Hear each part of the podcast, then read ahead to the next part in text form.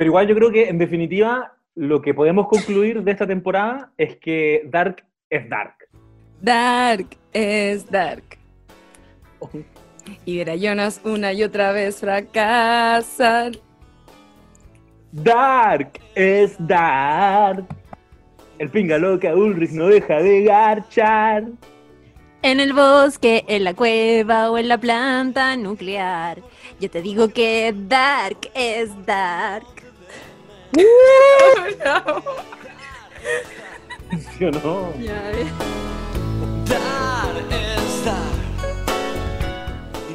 Bienvenidos a un nuevo capítulo de No Sabes Nada Podcast, un capítulo extremadamente relevante para la historia de este humilde proyecto, porque eh, se cierra un ciclo igual. Vamos Sí. a comentar hoy día la primera serie que comentamos en la historia de No Sabes Nada Podcast, eh, pero ahora vamos a comentar la tercera y última temporada. No estoy solo en este momento, las presento inmediatamente. Me encuentro con mis amigas Claudia Cayo y Lula Almeida. ¿Cómo están, chiquillas? Dark es Dark. Ah, Muy bien, con, con esa la canción. buena que no lo supera. ¡Ay, qué manera de hablar de Dark! Me siento como un déjà vu de Game of Thrones. Cuando Oh, nos pero-. Pero mucho mejor, amigo, debo decirte. ¿Sabéis que lo he pasado mejor ñoñando sobre Dark que sobre Game of Thrones? Fuertes declaraciones. Sí. También porque es que el resultado fue más satisfactorio a mi parecer. Sí. Entonces, eh, hay una recompensa que ha sido mayor. Me siento como recompensada realmente. Sí. Quizás deberían aprender las demás series eh, que es bueno tener pocas temporadas, que es bueno que las cosas se acaben. sí, hay que aprender a soltar. Hay que Amigos. No le, no le tengamos miedo a la muerte, no le Por tengamos ejemplo. miedo a los procesos. a los Sí. procesos. Poder decir adiós es crecer. Gustavo No Cerati lo dijo de manera muy certera. Lo cito para decir no extiendan las series de televisión más allá de lo posible, de lo, de lo decente. Quieran a sus historias, respétenlas, no las Sí. extiendan solamente por ganar dinero. Y yo, yo cito a Fito Páez para decir, Dark es Dark. No, pe- pero es verdad esa cuestión. Como no esperemos el desgaste de materiales, dejemos que las cosas terminen cuando tienen que terminar, ¿o no? Un mensaje para la vida, un mensaje para las series de televisión. Total. Y, y especialmente en Dark, yo creo que también es, es bien interesante analizar los dos fenómenos, porque para nosotros también ocurrió que todo se dio más natural y orgánicamente. No teníamos nada planificado. Nos pilló Dark, Dark nos pilló en la marcha, se venía la última temporada. Para el final de Game of Thrones nos estábamos preparando desde diciembre, una wea así, como desde enero hasta Mm. abril, porque CNN, porque los medios y la cuestión, y probablemente los medios sí eh, como que se pusieron más en torno a, a Game of Thrones. Pero ahora fue como, oye, se viene el final de Dark, podríamos hacer un live de repente, podríamos hacer un resumen, pero fue ocurriendo todo muy naturalmente. Y si uno compara, por ejemplo, el live que hicimos con la, con la Chiri el viernes pasado y que yo siento que fue, yo me siento muy satisfecho con ese resultado, Muy bueno, todo bueno, todo buenardo. muchas personas conectadas. Pensaba, claro, pues porque si nosotros hubiéramos hecho un live al final de Game of Thrones, habría llegado toda la gente que no pudo llegar desde regiones, por ejemplo. Por A Game Por ejemplo. nosotros convocamos a un final en un lugar físico y obvio que llegaron los que podían llegar y que igual eran bastantes, a mi parecer. Pero ahora para el Sí. final de, la- de, de Dark era como todos los que querían se tenían que conectar nomás. Y, y fue muy lindo igual tener ese, ese feedback. Oigan, y, Fue y bacán. Hace un tiempo eh, se cumplió ya quizás el, el año desde que terminó Game of Thrones y tuvimos ese evento, ¿no? De haber sido más o menos por aquí, fue como en mayo, creo. Fue en mayo. Y Sí. eh, estaba pensando, en ese día regalamos muchos stickers a gente, ahora gente que tenga sus stickers de No Sabes Nada Podcast, podrían mandarnos fotos de donde tienen pegados esos stickers y nos etiquetan y nosotros les ponemos un corazoncito del amor. Qué buena idea. Vamos Todavía me quedan de esos stickers, te diré. Oh, El de, la, que el de tengo. la calle Grita Fuego y también el de Papinet. Maravilloso. Oh, dame, porque Todavía parece tengo. Te daré. tampoco me queda. Ya, pues, les Eh, guardo.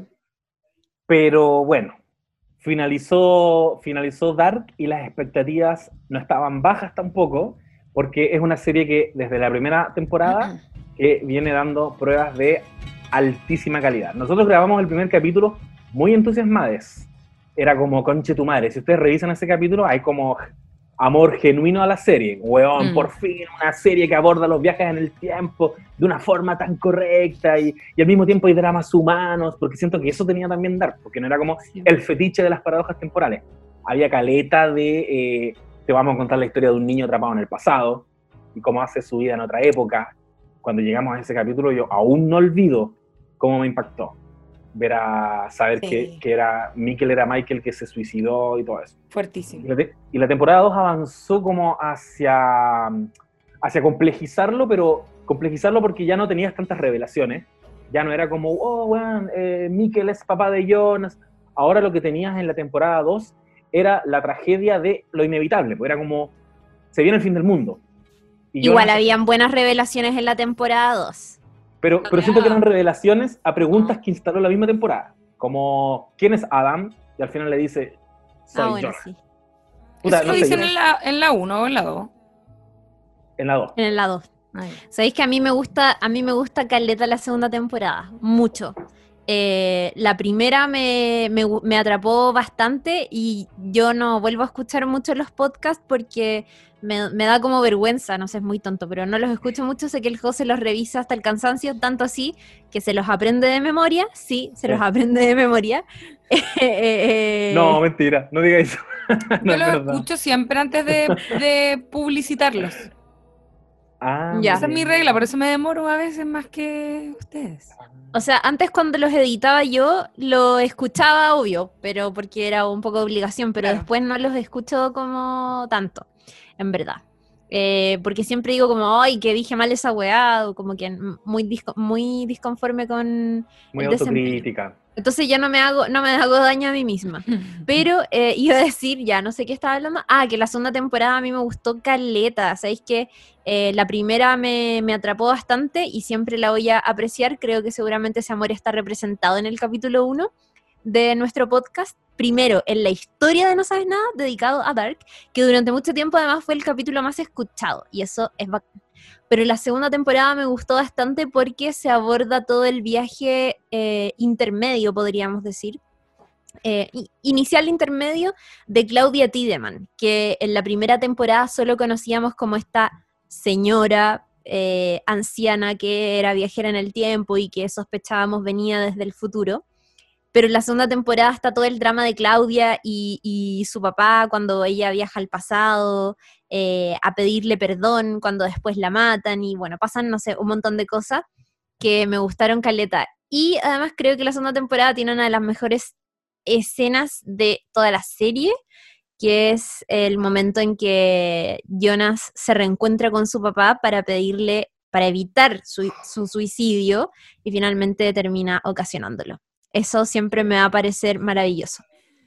Pero, em, eso. no, Creo que la temporada quería 2, es que claro, pues la, la- la temporada 2 como que cosecha dos paradojas brutales, que son Mikkel eh, murió mientras Jonas intentaba que lo matara. O sea, Jonas intentando matar a... Intentando que... Nada que ver. Intentando, Intentando que su papá... salvarlo. salvar, que no se suicidara su papá, su papá terminó adquiriendo la idea de suicidarse, que es, me parece, la zorra, y, y escarbó ya en una que yo creo así muy osadamente, me atrevo a decir que, que no existe en la ficción. Aquí me pueden corregir, pero es que la encuentro una, una locura, que es Elizabeth es su propia mamá o... Abuela. No, Su propia abuela. claro, Es su propia abuela. Claro, Charlotte y Elizabeth son mutua- mutuamente abuela, e, o sea, mamá e hija. O lo huevan explicando cómo lo oye.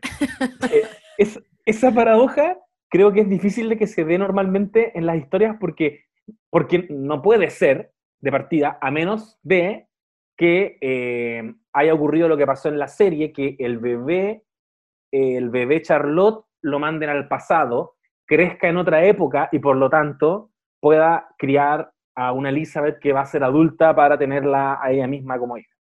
Claro. Eh, pero es verdad, esa- esas paradojas son de la temporada 2 y altísimas. Yo, a mí igual me gustó harto la temporada 2, yo creo que me provocó más, como suspicacia, porque dije, están complejizando esta weá demasiado, están abandonando un poquito como los, los dramas, porque creo que la temporada 1 es la que tiene mejor equilibrado como el drama de personajes, más ñoñerías, viajes en el tiempo. Creo que la, temporada 2 como que inclinó la balanza un poquito más a la ñoñería, viajes temporales, paradojas, y me dio muchas preguntas. Caleta, porque nos fuimos a los 1900, vimos a un Bartos adulto, a una Francisca adulta, vimos a un no adolescente, como que se encargó de meter muchas preguntas, y eso nos deja en una temporada 3 que tenía que responder todas esas preguntas, al mismo tiempo tenía que concluir satisfactoriamente la historia, y además tenía que hacerse cargo de eso que, que incorporó al final de la temporada 2, que es ahora también hay saltos interdimensionales. Y creo que ese desafío a mí me dejó súper satisfecho, pero no era para nada difícil. O sea, no era para nada fácil. Y como no era fácil, igual creo que, que yo les comentaba recién, pues, en algunas partes me agoté. Como que Sí. yo sentía que era como, puta, estos locos están tratando de explicarme esta weá, entiendo que me la tienen que explicar, y, y sé cómo les está costando hacerlo, como que lo veo en el montaje, sé que esta weá les está costando mucho, pero de pronto entre medio te decían, calmado que igual tenemos grandes dramas, como por ejemplo, eh, Caterina atrapada, Caterina eh, peleando contra su propia madre en el pasado, y es como, mira, también podemos darte eso, pero por favor danos tiempo porque tenemos que explicar toda la weá que acabamos de enredar. Y, y salieron jugando, yo creo. La A- a hicieron mí- bien. igual. Me gustó mucho la, esa historia de Caterina. Es que a mí me, me, pasa que, mm, si bien disfruté mucho y lo, lo dije mucho probablemente en ese primer capítulo, que me gustó mucho que eh, hicieran una historia de viaje en el tiempo que estuviese bien construida, porque es difícil eso. Eh, pero es inevitable que a medida que le empezáis a complejizar, son tantos los detalles que se te empiezan a escapar. Entonces, a mí me pasa que me pasaba que en algunos momentos no estaba como tanto disfrutando lo que estaba viendo, sino más bien intentando entenderlo, como que poniendo Mm. pausa y como, ay, no entiendo quién es esta persona, y, y mucho rato así, como a veces como gran parte del capítulo, como, no entiendo, no entiendo, no entiendo, ¿caché? Entonces igual eso era, no era que fuera desagradable, pero eh, era una forma un poco distinta de estar viendo algo, no sé si se entiende, como que no sé, pues no te, no te permitía como contemplar algo o, o como cuando algo te queda dando vuelta y estáis pensando mientras estáis viendo, pero eh, no, no con la sensación de que te vas a perder algo por estarlo pensando, ¿cachai?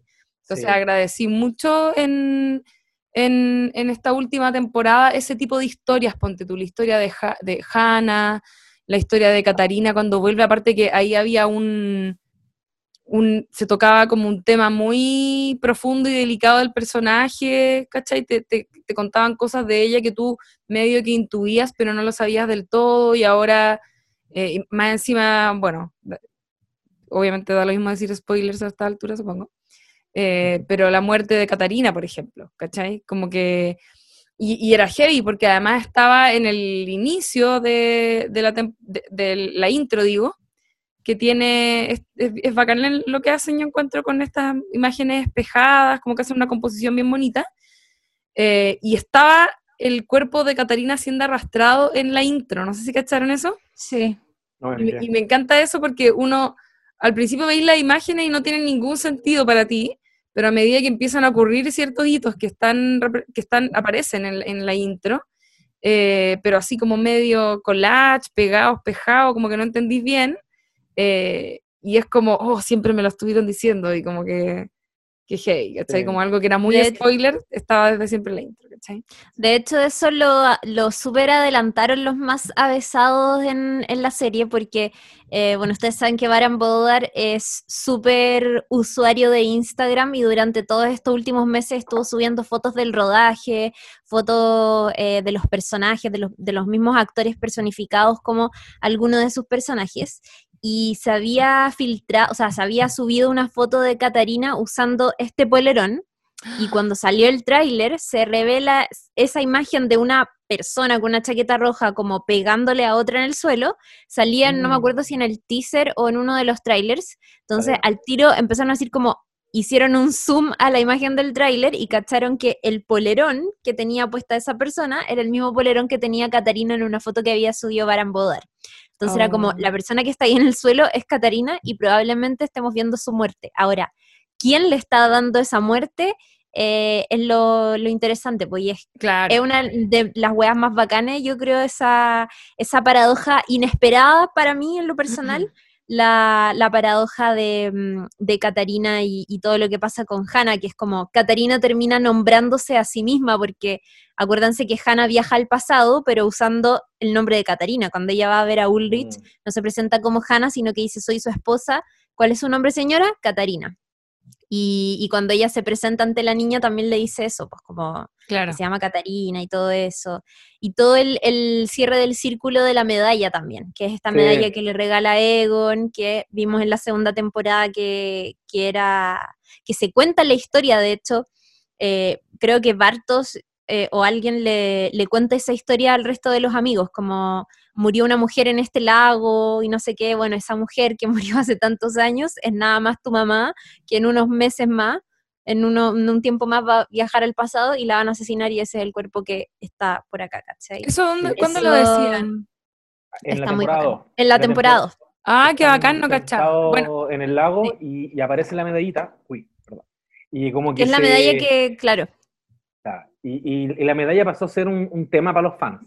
Yo me enteré ahora como antes de ver la temporada 3 para hacer el live, revisando teorías, hay caché que ay, a la medalla hay, hay una paradoja, que es una medalla de San Cristóbal y, la historia de San Cristóbal es que el, el Jesús niño le pide que lo cruce, eh, lo ayude a cruzar un río. Entonces en la medalla aparece San Cristóbal con Jesús chiquitito y es el santo, es el santo de los viajeros. Y, y el rollo con, con la medalla, lo que se pensaba era que Hannah, al viajar con la medalla al pasado, se iba a encontrar con eh, Caterina y Caterina iba a matar a, a Hannah. Y ella iba a ser el, el cuerpo que aparece flotando en el lago y que luego aparece la medalla. Pero no, pues resultó ser Caterina, personaje que creció mucho en esta temporada de encuentro. Igual siempre, Sí. siempre había sido bueno, como que me gustó que la retomaran porque temí que algunos eh, personajes los fueran a dejar tirados por la falta de Mm. tiempo. Y no, afortunadamente no, la agarraron a ella y contaron su historia y yo agradecí Caleta mucho, mucho, mucho su historia. Eh, aunque no tuviese como quizás tanto impacto eh, en los sucesos que llevan al desenlace, ¿me cachai? Y también, y también agradecí que se contara la historia de... mm, ¿Cómo se llama la hija de Charlotte? La que es su mamá, Elizabeth. Elizabeth. Elizabeth. También, también disfruté mucho de eso. Ah, quería, quería Sí. terminar de decir algo que a mí en lo personal, esta temporada, no sé si me gustó tanto, creo que disfruté más la primera, eh, pero sí me gustó cómo cierra, creo que la arreglaron bien al final, eh, pero debo reconocer que entre medio me perdí cantidad. Eh, hubo un momento en que ya me di por vencida, así como ya, definitivamente no estoy entendiendo todo, como filo que, que va a ser luego esta parte, como que tuve un poco esa sensación. Eh, y también eh, todo lo rel- relacionado como al amor entre Marta y Jonas, también en algún momento era como, creo que los personajes que menos me importan son Marta y Jonas. Sin embargo, la historia se trata de ellos todo el rato, ¿cachai? Sí, Sí. real. Es verdad que la tercera temporada es muy enredada y eso quizás explica la cantidad de videos explicativos y de análisis y comentarios que han salido después de la tercera temporada. Eh, y me parece bacán porque efectivamente eh, a mí se me hicieron un poco largos los primeros capítulos de la tercera temporada. Eh, entretenido y estaba enganchadísima, por supuesto, de todas maneras, pero, pero como que ya había una necesidad demasiado fuerte dentro de mí de necesito estas respuestas, necesito saber quién es este personaje, necesito que me expliquen esta weá, quiero saber cuál es el origen, ya como que revélenlo, ¿cachai? Claro. Y veía y sacaba más o menos la cuenta de cuántos eh, capítulos llevábamos y era como, weón, quedan tan pocos capítulos, resuelvan esta weá ahora. Y como que entre medio, eh, medio que perdí la fe y dije como, puta la weá, quedan muy pocos capítulos, empiezan a explicar esta mierda. Eh, a mí me gustó el final, me, me gustó, creo que es puta... Bueno, lo, lo voy a comentar más adelante, pero creo que musicalmente la tercera temporada, al igual que las anteriores, está perfectamente, es perfecta. O sea, la música está hoy, bueno, elegida con pinzas, son las medias voces. eh, está muy acorde también con la historia que se va contando. Insisto, lo, lo podemos hablar más adelante, pero Me gustó mucho eso. eh, y es cierto que entre medio tenía, yo al menos también tenía que parar y como comentar el capítulo y decir como, oye ya, pero había una necesidad como de explicarse la serie que ha estado desde el comienzo y eso me parece la raja porque, eh, puta, Dark al final, eh, y no sé si han cachado que igual se han, se han revelado hartos, no sé, el otro día vi un, un hilo de Twitter de un loco que hablaba de la filosofía de Dark, que efectivamente eh, es súper filosófica en algunos sentidos, Sí. eh, que toma también la filosofía de propios pensadores alemanes, que me parece bacán que se rescate eso, pero se cruza con religión, se cruza con el tema de la pérdida, de la muerte, como un montón de cosas, eh, sobre cómo tomamos las decisiones, etcétera. Y, y la cagó como también es una serie que constantemente nos estaba recordando, yo siento que de manera un poco inconsciente, esa necesidad como súper humana que tenemos de de explicar las weas, ¿cachai? Y de entenderlas, como que necesitábamos entender qué estaba pasando acá y, y por eso estuvimos puta tres años elaborando teorías, tratando de eh, armar mapas en nuestras cabezas que nos explicaran qué estaba pasando en este universo, porque necesitábamos darle sentido a la historia que estábamos viendo, al igual como normalmente tratamos de darle sentido básicamente a todo. Eh, y eso me parece bacán y encuentro precioso que se utilice la ciencia ficción para hablar de weas superhumanas. Eh, yo también lo dije en el, en el primer capítulo de, de Dark que hicimos en el podcast, que como a ver abo- ese, el, el drama de Mikkel, weón, eh, que es un niño creciendo en una época que no le pertenece y que ahora en la tercera temporada a mí se me fue a la mierda más todavía con Ulrich, que es como Sí. Weón, es probablemente una de las historias más trágicas de toda la serie, que alivio en cierta medida que, que hayan parado su sufrimiento en esos ciclos interminables porque eh, le pasaron muchas cosas. De hecho, hice como un, un punteo de todas las weas terribles que le pasaron a Ulrich, casi que como para demostrar que Ulrich es, weón, realmente el que lo pasó peor. Onda, Pobrecito. se le perdió el hijo. Viajó al pasado y lo tomaron detenido por un crimen que no cometió. Oh, Envejeció preso en una época que no era la de él. Cuando encontró a Mikkel, como 30 años después, estuvo así de cerca de regresar con él a la época y lo pillaron. Cuando se lo llevaron detenido, no sé si se acuerdan de esta wea, pero cuando se lo llevan detenido, eh, cuando lo pillan que, que quiere arrancarse con Mikkel, ve a sus hijos, ve a Marta y a Magnus en un ¿Verdad? paradero, que es el típico paradero que muestran como en Binden, que está como en el cruce. Eh, y era porque justo ellos habían viajado, era como su primer viaje en el tiempo, si no me equivoco. Y es justo coincide en el día en que eh, él está tratando de llevarse a Mikkel de regreso.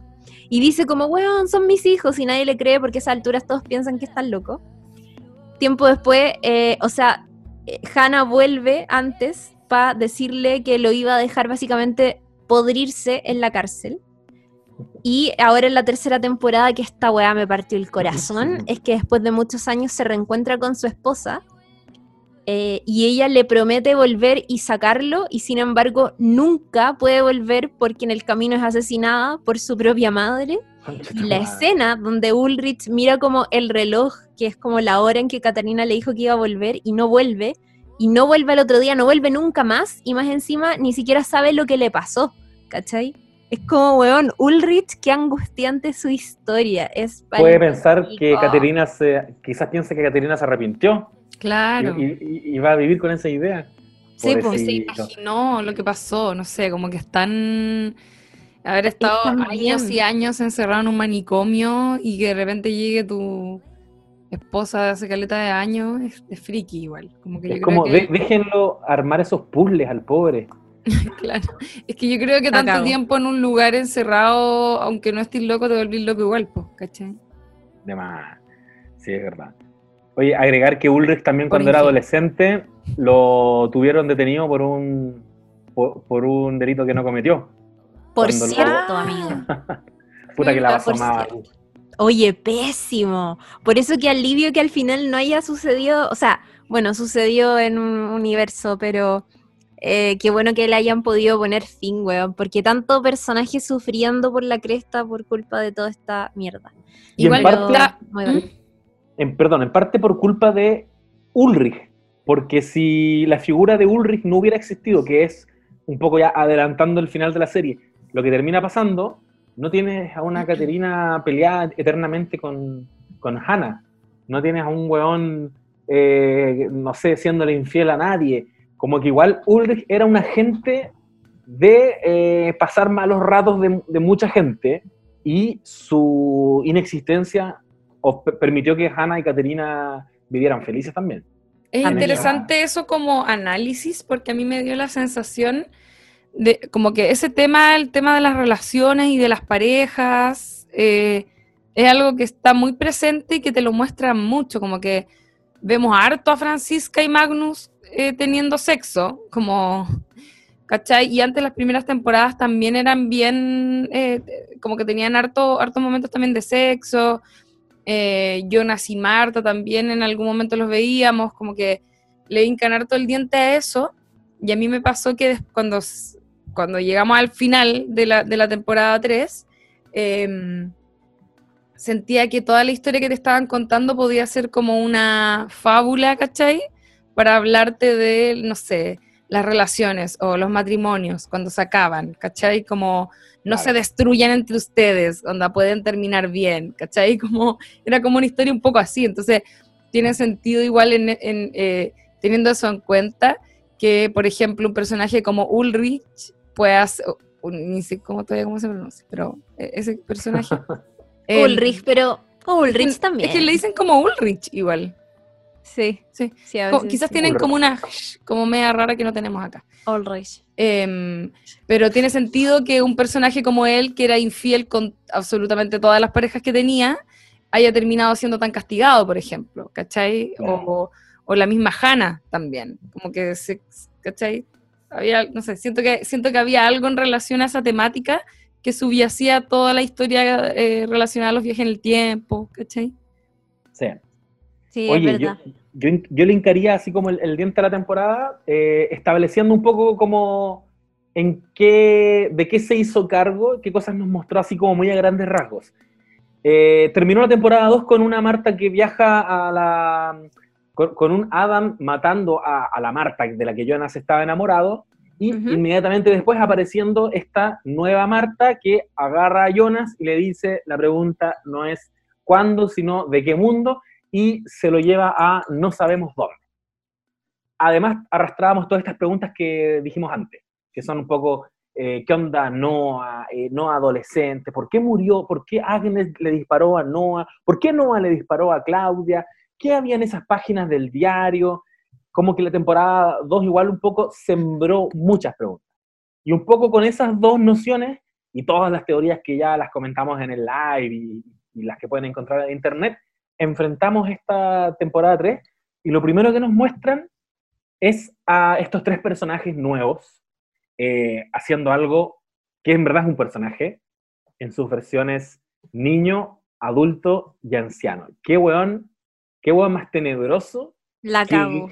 Qué, gran idea de villano, conche tu madre. Qué buena Nunca pensé que me podía dar tanto miedo ver a un niño en su versión vieja y en su versión adulta, siendo los tres psicópatas.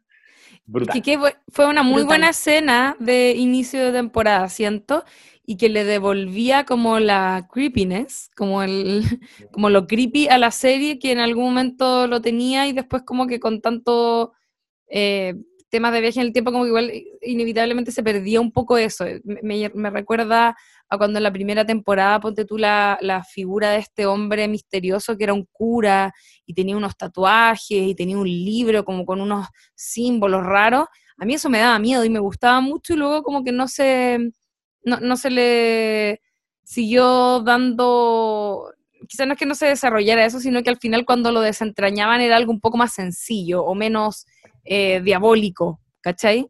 Em, pero esto es como ya solo visualmente es diabólico, ¿cachai? Entonces eso, eso me cae bien igual, que, hayan vuelto a tocar esa tecla por un ratito más que sea. El niño era muy tenebroso. Sí, muy. los niños dan mucho miedo. Seamones. Era palpico. ¿Sabéis qué? Creo que, que, viste en el clavo en una weá que no la había pensado, como que recuperó los creepiness. Mm. Que, era, era una vocación de Dark y que estuvo siempre, porque está Adam, o sea, perdón, está Noah, que es, es, no. que es, es casi un cliché del terror, pues, es el cura, ¿cachai? Como un- una weá que da miedo porque la asocias a, a los exorcismos, el exorcista. Y ponte cura tú. satánico, además, como cura cura, satánico, Claro. weón, cura satánico. Y nos hablaban de que había un rollo satánico porque lo, lo hicieron explícito. claro. Eh, Egon hablaba de que en ese pueblo los jóvenes escuchaban música satánica y, y era tema. Después, igual está Adam. Y cuando tú no cachas que es Jonas, igual viejo culiado friki, que yo siento que era un poco la, la idea del monstruo, ¿cachai? Ya como que cambió de, de tópico de, de terror. Y un viejo con la cara toda derretida, que no sabéis qué onda él, y toda esta secta.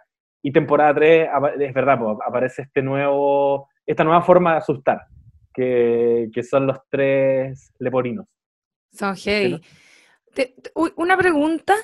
Eh, perdón si es que esto como que obvio que lo debería haber visto y lo, mi cerebro lo bloqueó.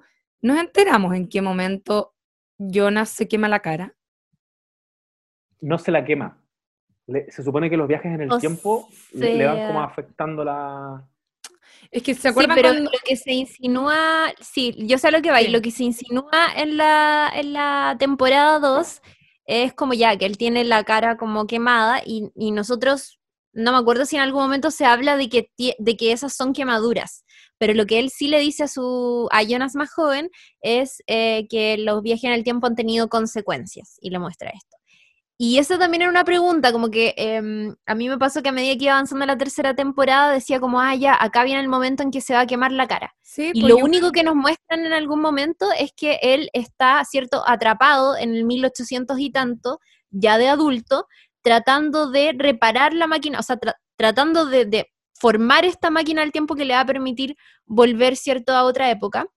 Y entre todos esos experimentos que hace, eh, tiene un, un accidente y lo único que vemos es que como que le cae una especie de, de rayo así sí, súper que se eléctrico quema con y se quema el brazo. Y de ahí se pega un salto temporal y uno entiende que después de tanto experimentar con eso, en esa misma época, seguramente tuvo muchos otros accidentes y las quemaduras o cicatrices que tiene en la cara son producto de eso, porque cuando lo vemos eh, nuevamente mm, quemado, que es una versión intermedia, es como que sigue siendo el Jonas adulto, pero con la cara quemada, no, es- no es como el actor viejo, a eso hoy. Claro. Eh, ahí todavía estaba como atrapado en el tiempo, o sea, entre medio no, nunca pudo viajar y estuvo como todo ese, eh, todos esos años experimentando con la máquina. Entonces, eso es lo único que se insinúa. Me pasó Caleta que, bueno, estuve esperando mucho esa respuesta y también me pasó que estuve esperando la respuesta de la cara de Elizabeth, por ejemplo, que era como la habíamos visto en el futuro, también como con unas cicatrices en la cara y no sabíamos si había sido por el apocalipsis, no teníamos idea de eso. eh, y tampoco se nos cuenta en la tercera temporada, o sea, lo único que vemos es que la vemos a ella crecer en, en este, en, en el futuro, digamos, que como sobreviviente del apocalipsis, y me gustó Caleta ver eh, eso que también estaba pendiente, que era cómo ella llega a conocer a Noah y cómo llegan a enamorarse y eventualmente, o sea, no sabíamos si se enamoraban, pero a tener una hija. Eh, y me gustó Caleta eso, me fascinó todo lo que pasa con Elizabeth de niña, ella es muy buena actriz. La escena en que muere Peter Doppler es bacán. Eh, muy angustiante momento. también cuando está este loco como de barba que trata de, de- que está a punto de violarla y ella, oh weón, qué angustia, porque más encima ella, ¿qué hace una mujer como típica si es que te están acosando, te están intentando violar? Grita ahí. Y Sí. ella era muda, no podía decir nada y era como, oh weón, qué atroz, concha su madre. Ese momento es Eh, bueno. terrible. Ella es Muy buena, buena. escena. Y Es buena actriz y además me encanta su cara, como que siento que esa niña tiene una cara así muy especial, como unos ángulos así muy interesantes. Como que Sí. Sí. me agrada verla, ¿cachai? Y es bacán también cómo se muestra eh, esta, cómo se fue construyendo la relación entre ella y Noah, que se llevaban igual por un poco de edad, pero al final se quedaron solos como en esa época. O sea, Elizabeth Claro. sin un papá encontró en Noah un protector, pero también una especie de amigo, y ahí entendemos cómo se va dando esta relación. Claro. Pero también todo el momento cuando entró este, este, este hombre al, a la, a la casa rodante y, y medio que estaba como cocinando y yo dije, oh, acá se van a agarrar a pelea y acá es el momento en donde se quema la cara o le pasa algo en la cara. Y no lo vemos, pero filo, da lo mismo, pero como Sí, que es estuve como- esperando esa. Es verdad lo que que no- decís. Yo, yo creo que es como un poco, quizás nosotros lo esperábamos como hito, yo creo que la, la- la quemadura de, de rostro de Jonas debería haber sido hito. Igual es medio extraño que no te lo mostraran porque yo en algún momento incluso en la- durante la tercera tempor- temporada, antes de que saliera este Jonas cara quemada más joven, em, yo me pasé el rollo como quizás es mentira que es Jonas y le mintió, como y al final podía esperar cualquier cosa porque como no te mostraban ese momento, eh, existía todavía una pequeña puerta de que a lo mejor no estuviese diciendo la verdad, por ejemplo, ¿cachai? Mm. Sí, era una teoría que se barajaba de hecho, por lo- los fans estaban muy casados con que podía eh, Adam ser Mikkel, porque hay una escena eh, de Michael cuando está mm, escribiendo la carta de suicidio, donde antes de colgarse ya tiene como una quemadura en el cuello, se ve como en el tráiler, ya, ya tiene como marcado, entonces los, los fans empezaron a especular y dijeron, ¡ay, qué pasa si Adam no es Jonas, en verdad era Mikkel! Teoría que en verdad Mm. no me convencía tanto y tampoco me interesaba tanto porque yo siento que el- la tragedia de Mikkel ya tenía suficientes componentes. Como Sí. que no necesitaba que se convirtiera en malo. Me gustaba que fuera como uno de los pocos personajes que pareciera que nunca pierden la inocencia. Como que Mikkel siempre fue Mikkel y, y después se convirtió en Michael, un tipo bonachón y, y- medio depre, pero no tuvo como una evolución tan brutal. Eh, tampoco yo esperaba tanto esa respuesta que, que dices tú, Chiri, que, que de hecho la había olvidado. Habría sido interesante, sí, como saber por qué Elizabeth llegó a tener el rostro que tiene, pero yo como que asumí que, bueno, la vida, ¿cachai? Como Sí, la, la guerrilla, la Ah. resistencia. Mm. Eh, pero sí esa escena es heavy, la escena de este tipo que la intenta, que intenta abusar de ella, y yo creo que esta temporada tiene momentos así, muy tensos, especialmente cuando tú no sabes cómo van a terminar, porque como hay tantos bucles aquí donde tú ya sabes personajes que van a vivir, o sea, si, si yo veo a Jonas puta, al borde de la muerte, sé que igual se va a convertir en Adam, por lo tanto no, no, no estoy tan tenso pero el papá de Elizabeth no sabíamos qué pasaba con él. Perfectamente se podía salvar al final de esa escena o podía morir. Y ya es rico recobrar esa tensión. Como, conche tu madre, vamos, Peter, weón, peleala. Y hasta el final el weón como acercándose en el, en el baño y, y enterrándole la weá y, Mm. y se lo pitea. Hay Igual varios momentos estaba, así. me- igual estaba medio adelantado que se moría. Pero yo siento que, porque acuérdate Sí, que pues, se verdad. encuentra con Noah y Noah le, le adelanta su muerte y todo, pero lo que encuentro bacán es que en muchos casos sabíamos que sabíamos porque veíamos a esos personajes en otra época o porque en otra época se hablaba de algo que sabíamos que algo tenía que ocurrir, como el caso de Elizabeth, que incluso tenía como, como que estaba ciega de un ojo. Sí.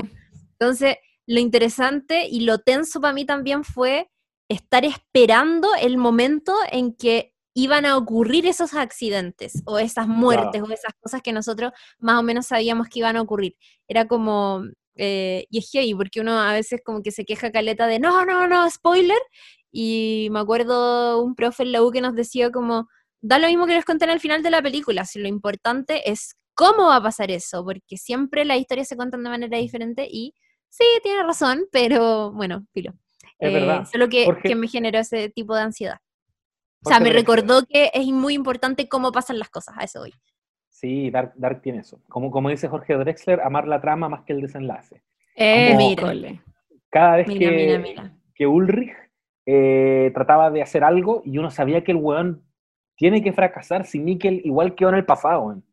Claro. Pero igual tú estabas ahí como, weón, ¿cómo va a fracasar? Que eso fue como una temporada. Sí, ¿Cómo vamos a ver fracasar? De, de qué forma a los diferentes personajes? Eh, oye, y además de estos tres personajes eh, siniestros que aparecen y que los vemos como matando personajes claves, no entendemos por qué, eh, se nos muestra ya hacia dónde llegó el Jonas que Marta rescató del fin del mundo.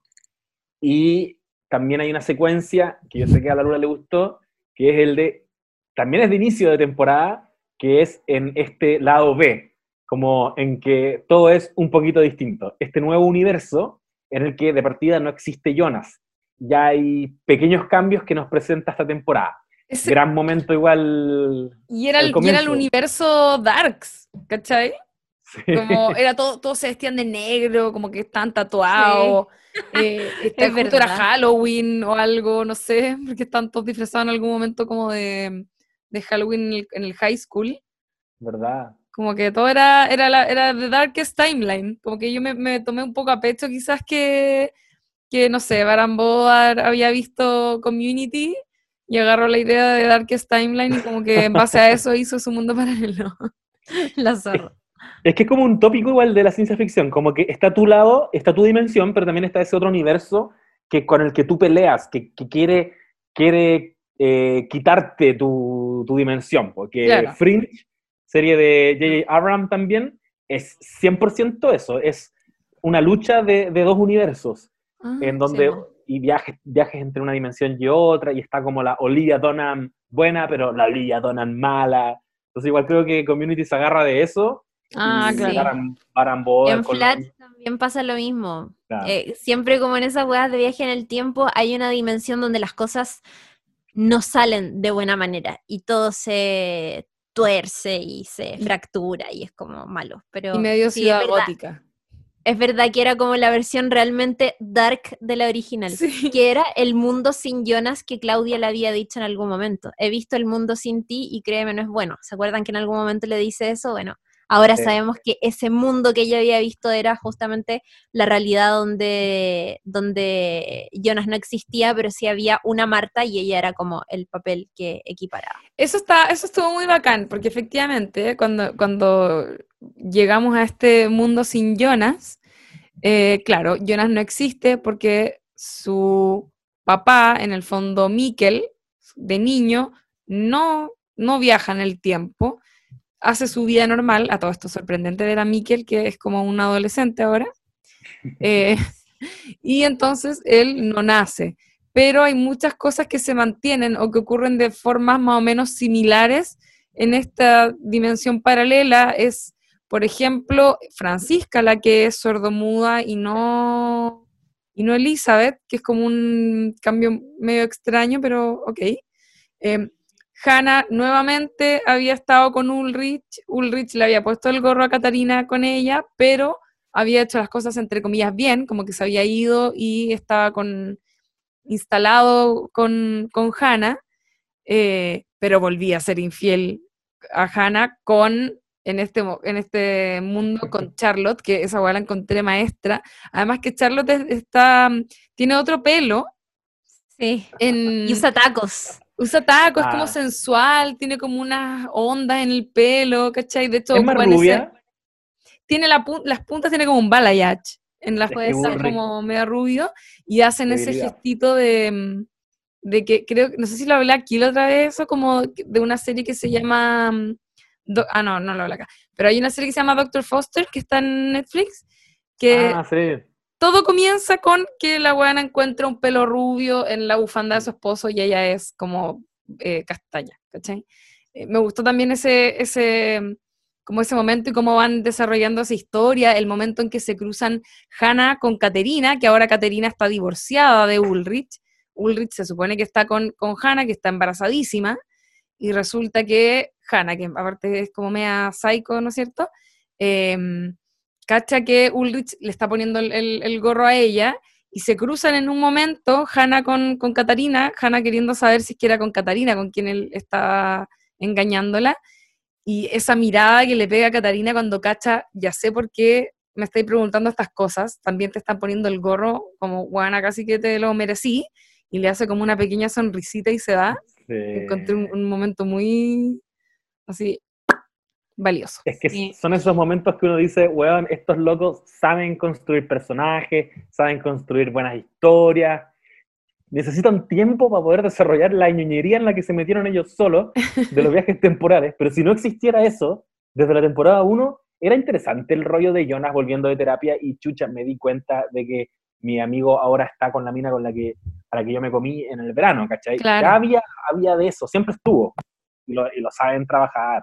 Son buenos. Sí, Ba- Bartosz. Eh, justo después de esa escena que decía la Lula, no me acuerdo si es un poquito antes o un poquito después, ocurre otra gran escena del comienzo de la tercera temporada, que es cuando Jonas se encuentra con su mamá en la otra dimensión y la ve embarazada.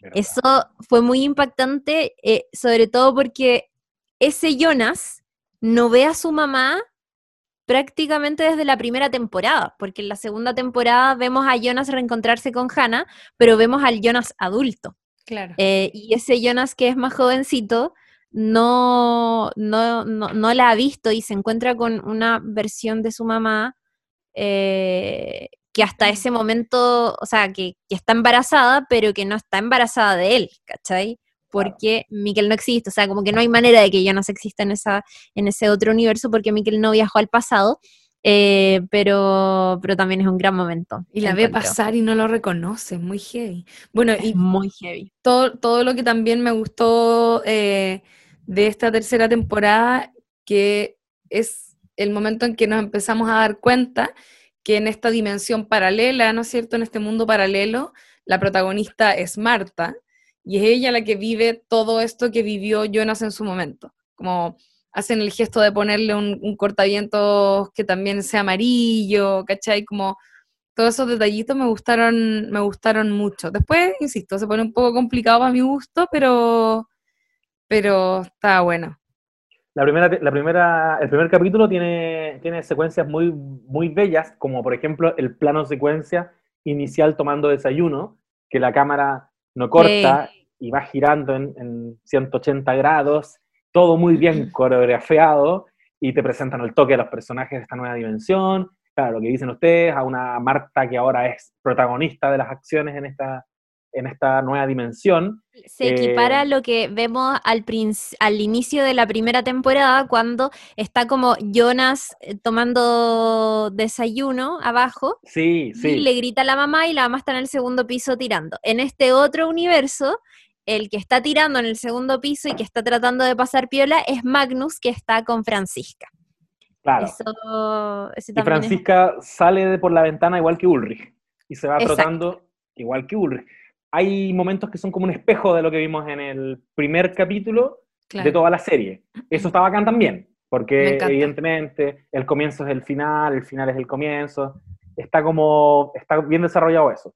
Y, y llega Jonas a este mundo, a esta dimensión, y empieza como a, a descolocarlo todo, es- irrumpe en la vida de las demás personas que él cree que lo van a reconocer, pero nadie lo reconoce.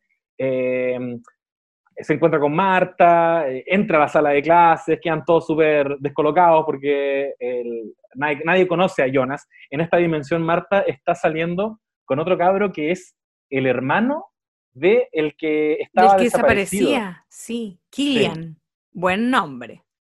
Buen nombre se sacó. Me acordé de la Kill un poco. ¿Cómo se...? De la Kill, de, de Kill de la Kill, Con Killian. que era su compañero como de teatro. Lo, Sí. lo habíamos, lo habíamos visto. Sí, y, y Marta está interpretando la misma obra de teatro que, que había hecho en, el, en, el- en la primera temporada, que es de, ¿cómo se llama? Parece que tú cachai, Chile, ¿no? Del mito de Eh, Ariadna. sí, Es sí, sí, que es como, que es El- el, el, laberinto del Minotauro. es el laberinto del Minotauro, claro, pero es eh, dentro de, de ese, mm, de ese mito, digamos, ahí está el personaje de Ariadna. Eh, y, lo que hace Marta es interpretar justamente unos textos eh, sobre ese personaje, que ahora en esta dimensión alternativa también vemos que está ensayando para presentar en, el colegio. Es muy bacán ese primer capítulo, a mí también me gustó Caleta.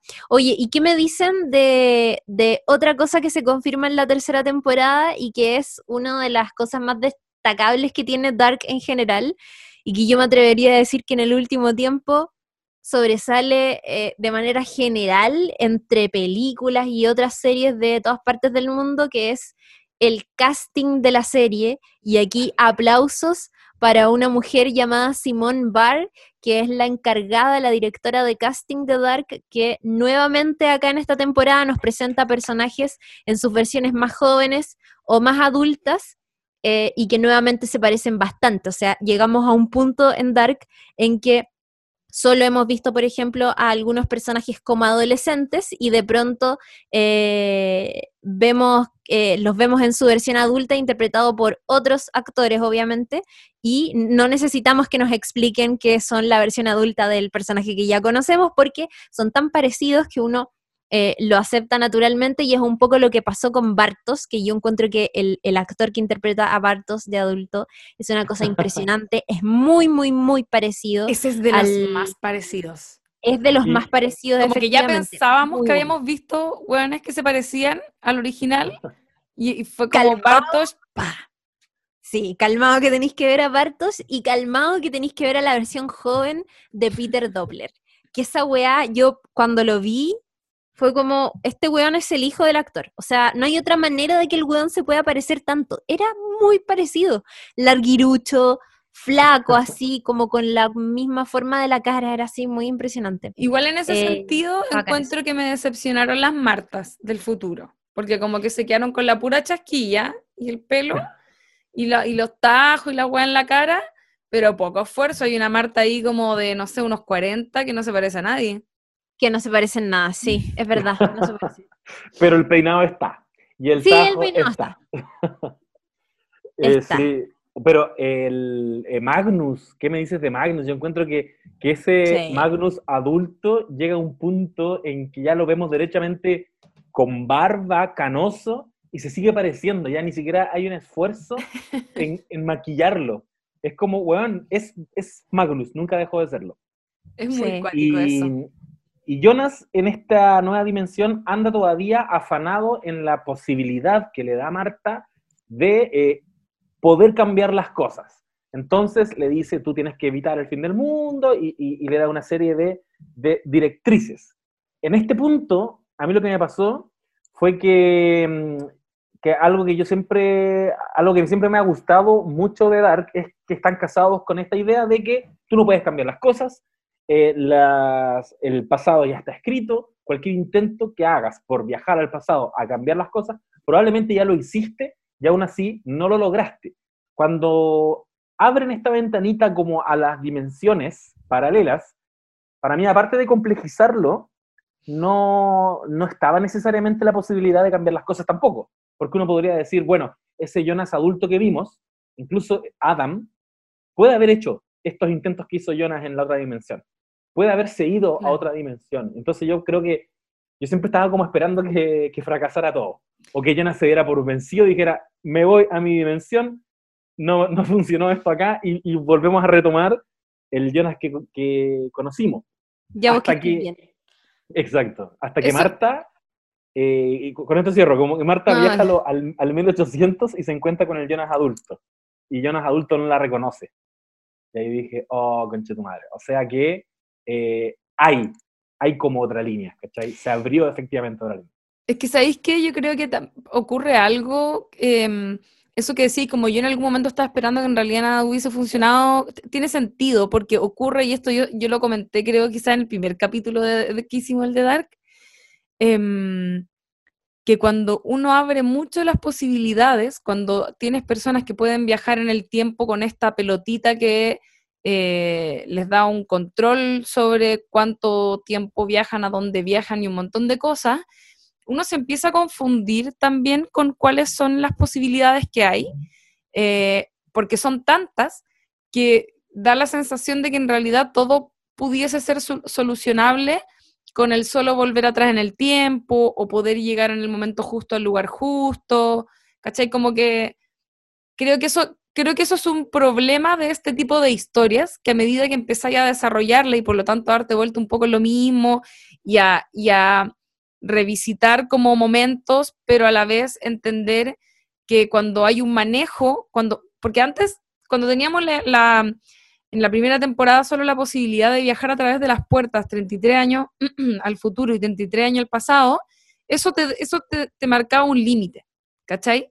Pero al momento en que tú puedes decidir eh, en qué momento viajar, a qué lugar viajar, dónde llegar eh, y todo eso, em, pierde, pierde un poco esa como tensión de qué es lo que puede pasar. Es como que todo pudiese tener solución, ¿cachai?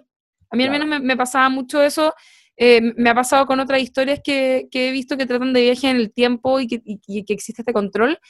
Y cuando empieza a ocurrir eso en la tercera temporada, eh, creo que ahí fue cuando me, entre que me confundí, me aburrí, como que me bloqueé un poco porque dije, a filo, como voy a ver qué pasa nomás, porque en realidad como que puede pasar todo, ¿cachai?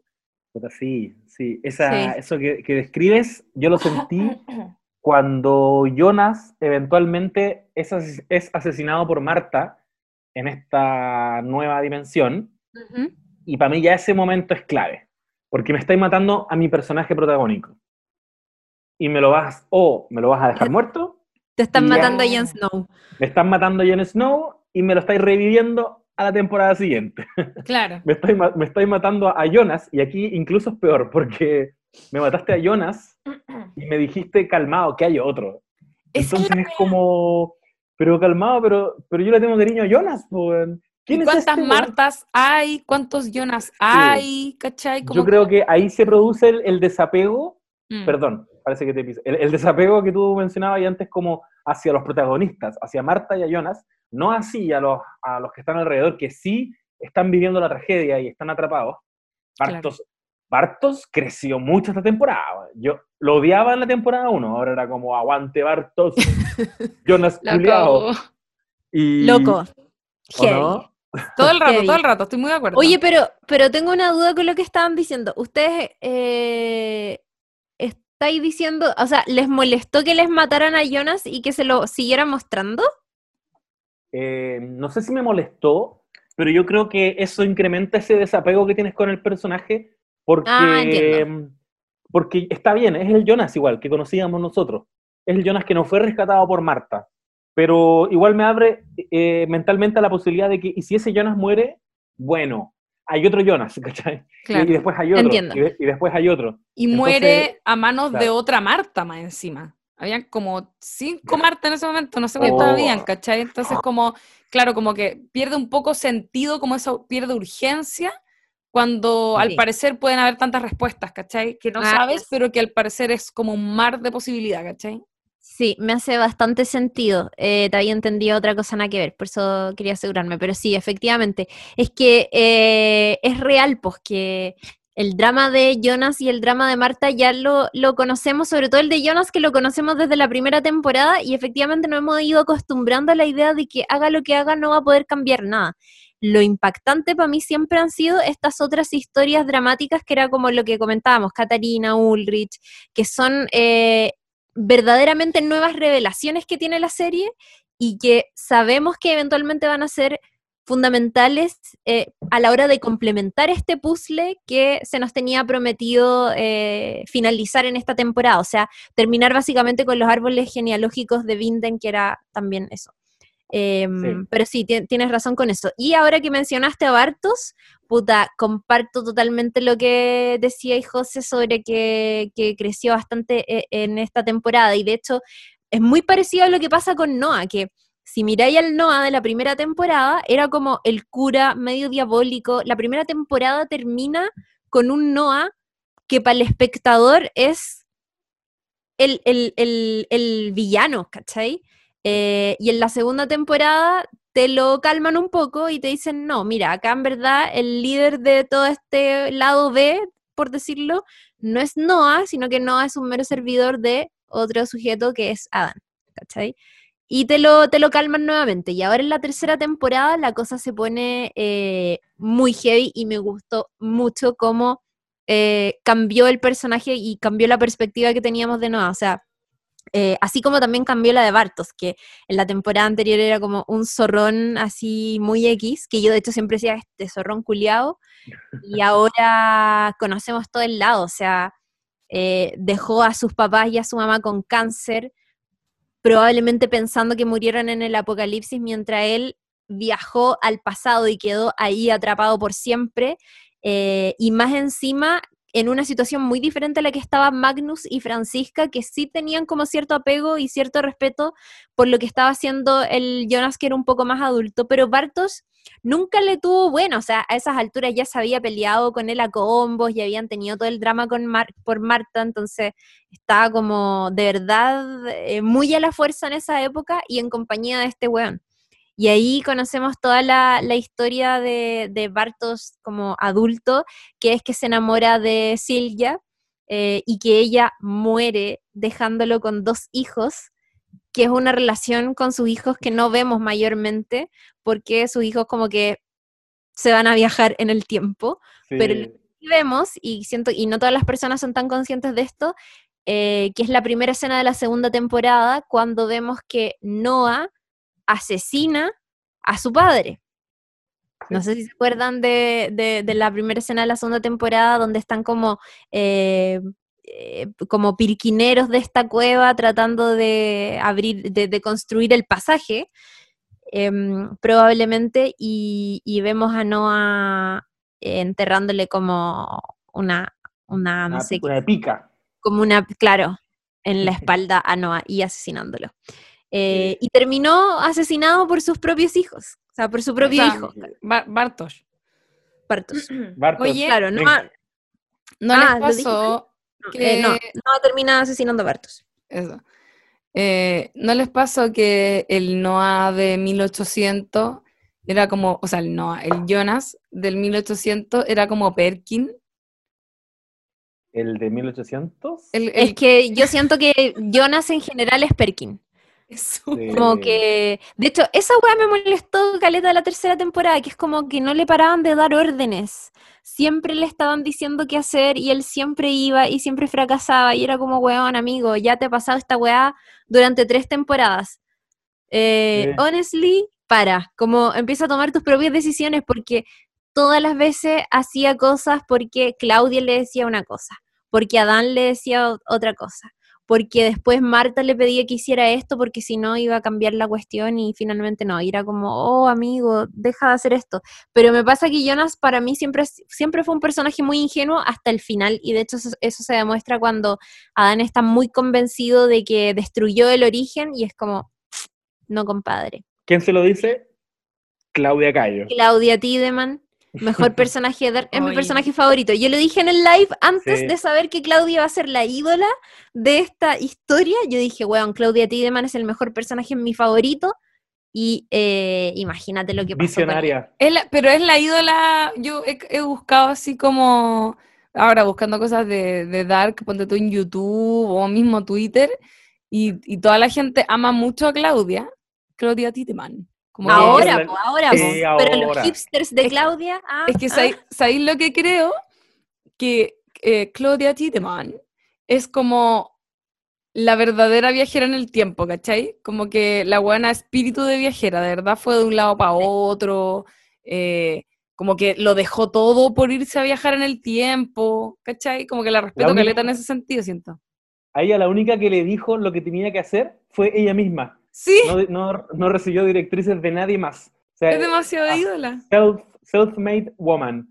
Y resolvió el puzzle de los viajes en el tiempo. resolvió toda la historia. No por nada Claudia Tiedemann dirigió la planta nuclear de Binden. Es como, era muy inteligente desde siempre. De hecho, en la segunda temporada, se, cuando ella se googlea, cuando, ¿se acuerdan cuando viaja como al, a su futuro, que es nuestro presente, y se googlea a sí misma? Y, y me aparece, aparece, creo que aparece como un titular de como Claudia Tiedemann, primera mujer en dirigir una planta nuclear en Alemania. Y es como, weón, siempre fue muy capaz, siempre fue muy inteligente, por eso terminó dirigiendo una planta nuclear y, puta, resolviendo todo el misterio de los viajes en el tiempo. maestra. Yo full respecto, la amo. Demasiado buena, demasiado buen personaje eh, y no molestó, porque creo que a veces ocurre cuando las historias se terminan resolviendo por personajes que no son los protagonistas, o ¿cachai? Como en mm. este caso, la, historia se resuelve por ella, la última escena contiene otros personajes, como que esas cosas a veces pueden ser complicadas igual, como que eh, pueden suscitar molestia o, o, insatisfacción derechamente por cómo se resuelven las cosas. Y no pasa nada de eso porque se recoge muy bien algo que se ha ido plantando a lo largo de toda la serie que es todo esto que veníamos diciendo, ¿cachai? Como es una buena muy inteligente, siempre lo supimos, eh, es una persona que además tiene motivaciones que son un poco más potentes, diría yo, que por ejemplo las de, eh, no sé, Jonas, eh, a partir, después de obviamente solucionar el tema de o pasar por el tema de la muerte del papá, es como que también tiene más, tiene más peso la historia de, de, de Claudia, ¿cachai? Es la, es la Sí. viajera real del tiempo, ¿cachai? Entonces como que no, no salta en nada que al final sea ella la que termine resolviendo, ¿cachai? No, para Mm. nada. Y, y me gusta que, que Jonas se haya revelado, se, ha- se le haya caído la máscara a Adam, que parecía ser un viejo crack, y resultó ser siempre el mismo perquinazo. ¿Cachai? Como que no había cambiado nada. Cuando le dice a Claudia, yo ya he intentado hacer esto antes, y Claudia le dice, amigo, amigo, muchas veces. Y ella, paralelamente, la weá que estaba resolviendo era cómo eh, reiniciar todo y hacer desaparecer realmente estas dos, estos dos universos. Y lo más heavy es que lo haya logrado. A mí mi hermano chico me mandó un audio. Me dijo que me habría encantado ver eh, cómo Claudia descubrió, lo- logró romper la rueda, porque fue la única que se desmarcó, se salió del bucle. Uno podría pensar que eso era imposible, pero ella logró hacerlo y le metió ideas a Adam, y Adam habló con Jonas, y Jonas habló con Marta, y viajaron al- a ese momento en que H.G. Tannhaus pierde a su hijo en un accidente automovilístico. Esa ¿Qué les le- pareció eso? Me, me gustó. Sí, a mí A mí igual. igual. Y eso que también No. se sale de la historia, ¿cachai? Y, y eso sí que se sale, importan. totalmente. El, De el hecho- mismo Tannhaus tampoco te importa tanto a esta altura porque no, no lo tocaron Sí. tanto en la segunda temporada, quizá. Sí, quería, yo quería, me, me interesaba mucho su opinión sobre eso porque eh, hay personas a las que no les gustó eso, porque justamente era un personaje que, que ante- eh, era como, ya, se está explicando todo el desastre de la serie a partir de la historia de un personaje súper irrelevante, comillas, en comparación con otros. Claro. Y era como, ay, qué facilista y no sé qué. Y yo no sé si tengo un corazón demasiado romántico, pero me he comprado totalmente el sufrimiento eh, por la pérdida de su hijo y, me encanta también la escena de, de- del automóvil y la lluvia y cuando está Jonas y Marta tratando de detener eso. Por un momento pensé con mucha angustia que el tratar de evitar ese, ex- ese accidente iba justamente a provocarlo. Y Sí, yo como, también. ¡Oh, no! Y era como, se le apareció algo en la mitad del camino, obvio que no chocar por culpa de esa weá. Y, Me y gustó, ¿sabéis qué? No, ¿Mm? dale tú, por favor. No, no, iba a decir que me gustó mucho, me gustó mucho eh, como pensar en la historia que le ocurre al hijo de Tannhaus, en- cuando, cuando relata lo que le ocurrió, que la, que la mina, la, la esposa o polola, no sé qué, le dice como, sí, pues él cree que se nos aparecieron unos ángeles en el camino, creo que dice algo así. Sí. Eh, y, y- y pienso en, en historias de la vida real que uno escucha así.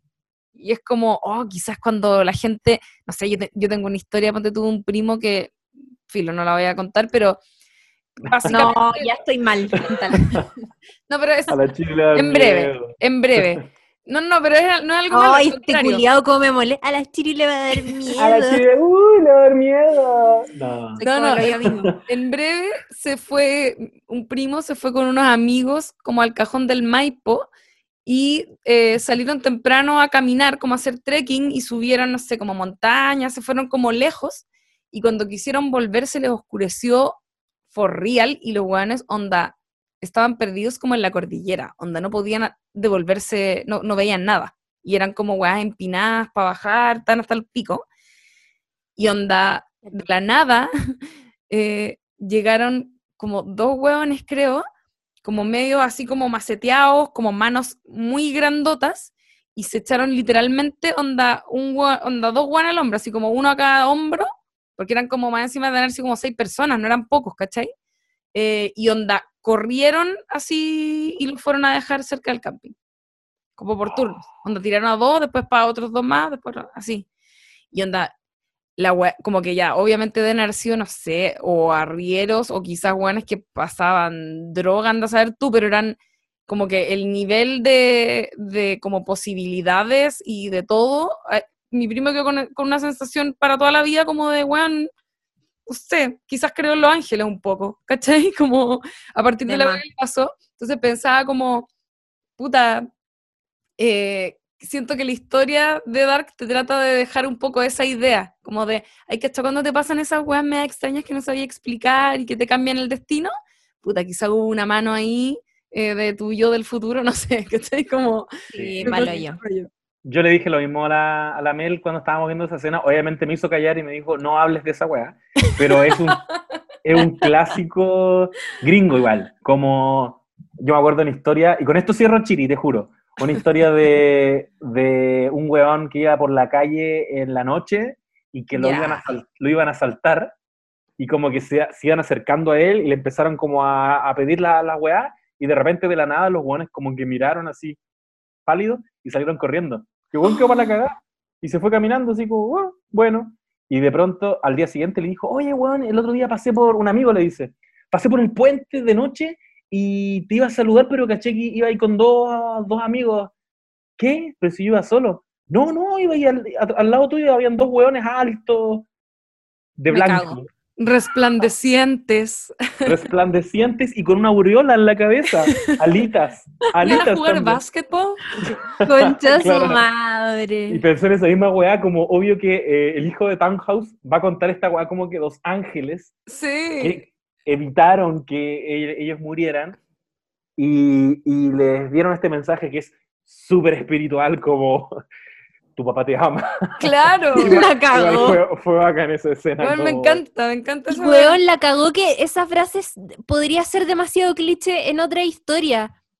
Tu Sí. papá te ama, devuélvete. Y acá me pareció tan ah, precioso y creo que, puta, Dark me gusta tanto porque siento que es muy buena en todos sus aspectos, como desde la dirección de arte. Weón, ¿para qué hablar de los efectos especiales? Los efectos especiales de cuando ellos están desapareciendo, más allá de que como que la gente echara la talla con que Avengers y todo eso, me parecieron muy bacanes. O cuando están como en este pasadizo largo y hay como unos brillitos que están como dentro de un computador, no sé, muy raro, muy bacán también. Eh, quería leer algo que, que escribió un periodista que se llama Steve Green, que lo escribió en IndieWire, que es un, un sitio que siempre está reseñando y haciendo entrevistas bien interesantes, y él escribió varias cosas sobre Dark. eh, particularmente yo leí una que era como eh, un comentario sobre lo que a él le había, sobre lo que le había parecido la tercera temporada, y sobre este... mm, em, sobre esta nueva carta que se jugó la tercera temporada y que se jugó la historia en general con, con el drama de Tannhaus, él eh, escribió lo siguiente, lo voy a leer. Dice, eh, tres de los personajes más importantes en Dark son los que ni siquiera conocemos hasta los últimos minutos de la serie. Esa pequeña familia Tannhaus, cuya pérdida provoca acciones tan drásticas que crean realidades alternativas gemelas, eh, de, eh, de una tortura psicológica interminable, termina teniendo la clave del destino de todos los que hemos visto durante tres temporadas. Eh, tomado solo, sería fácil ver esta presentación tardía de una pareja y su pequeña hija como un dispositivo narrativo barato, una poción mágica para eliminar los problemas persistentes que la precedieron. Pero tanto en Dark como en el contexto actual, proteger a extraños como el destino del mundo depende de que no sea hipotético. Es lo más cercano a un imperativo universal que tenemos. Y me pareció oh, precioso. Lo encontré muy bacán sí, y muy lindo. di- dieron el clavo y quiero decir que en, ese, en esa dimensión que dice el periodista como más poética, más simbólica funciona, pero también voy a defender esa opción como una opción lógica, porque el origen de todo no podía estar en tus personajes favoritos, porque tus Claro, personajes no. favoritos están todos atrapados en los bucles. Es más, si querías usar a uno de tus personajes, tendrían que haber sido los que ves sentados al final, en la cena, que son los únicos personajes que podían existir. Todos los demás personajes que no están sentados en esa mesa, por las paradojas de que son hijos de- del hijo y, que soy hijo de mi, de, mi propio hijo, no podían existir. Y tenías que también identificar el momento en el que se originan los viajes en el tiempo, y ese momento tenía que ser originado por un impulso humano de alguien que se saca la cresta desarrollando esta máquina y no de alguien que te la trajo del futuro como había sido hasta, hasta ahora, pues, ¿cachai? Que siempre llegaba alguien Claro, y te entregaba un libro, después llegaba alguien y te entregaba, eh, o Marta le pasaba a Jonas esta pelotita, después llegaba alguien y, se acordaba de lo que había hecho Adam en el futuro, por lo tanto yo imito, o le paso el plano. Tenía que haber alguien como el, ese impulso original, ¿cachai? ¿Quién creó la weá? Y, y, no podía ser ninguno de nuestros personajes favoritos, pero podía ser ese personaje muy inteligente que ya habías presentado, que le gustaba el tiempo, porque era relojero, y por qué otro motivo más lo va a hacer si no es por amor a, a sus hijos, a su propio hijo, ¿cachai? Yo encuentro que, que tiene todo el sentido del mundo, me encanta. Totalmente, y de hecho el amor eh, como motor en la serie es súper importante y particularmente lo que tú decías, José, el amor por los hijos, eh, y que, que que se vuelve en desgracias de muchas de las cosas que vemos en la serie, como eh, si lo piensan como que las mayores decisiones en Dark, que terminan siendo grandes tragedias, tuvieron que ver muchas veces con la necesidad de un papá o de una mamá por recuperar a sus hijos o por, por volver a verlos. Tenemos a Claudia que quería salvar a toda costa a Regina y por eso también se obsesiona con el tema de los viajes en el tiempo hasta que logra resolver ese problema. Tenemos a Ulrich que eh, imagínense todo ese calvario que vivió por recuperar a su hijo Mikkel. Eh, o Noah que quería recuperar a Charlotte, eh, o Michael suicidándose para permitir que Jonas viva y que pueda seguir con el curso de esta historia. o Katarina, que viaja también en el tiempo y termina siendo asesinada por su mamá, pero también siempre como en miras de encontrar a su hijo que ya sabe que está perdido en otra época y qué sé yo.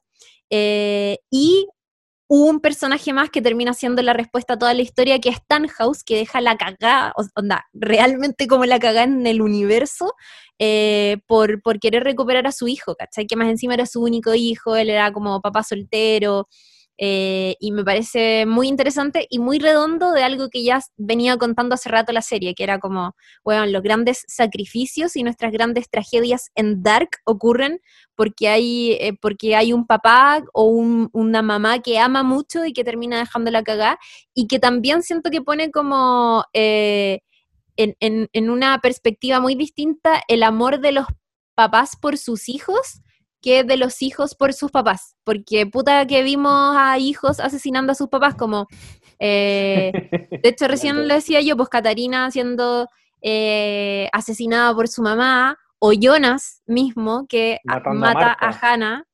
Eh, sí, eso es muy gay.